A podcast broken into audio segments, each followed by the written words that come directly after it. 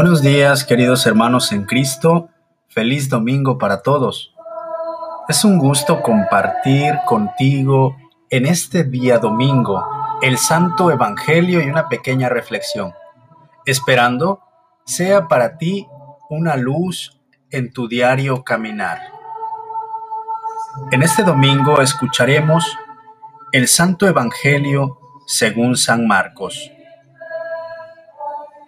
En aquel tiempo salió Jesús de la región de Tiro y vino de nuevo por Sidón al mar de Galilea, atravesando la región de Decápolis.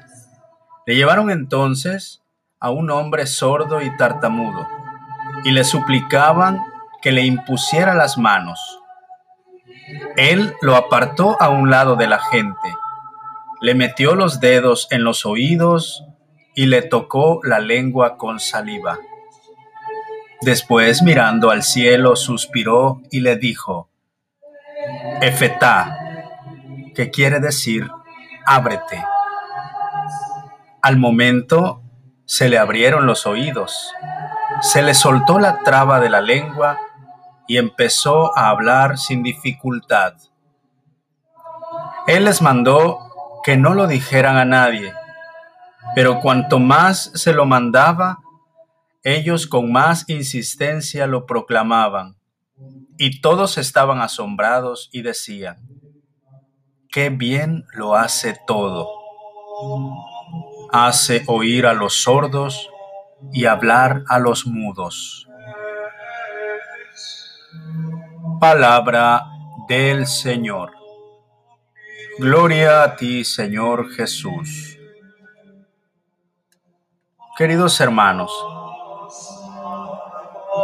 en este domingo la palabra de Dios nos invita a maravillarnos ante sus grandes obras. Dice el pueblo de Israel, qué bien lo hace todo. Jesús pronuncia una palabra aramea que ha quedado grabada en el recuerdo de sus discípulos de tal manera que ha pasado así traducida tal cual como Jesús la pronunció. Efetá, es decir, ábrete.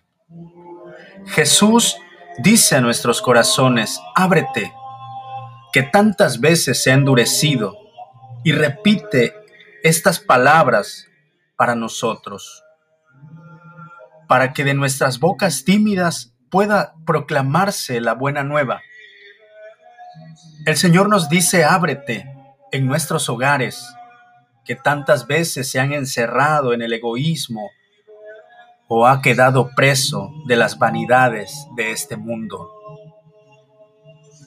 El Señor nos dice, ábrete a la vida.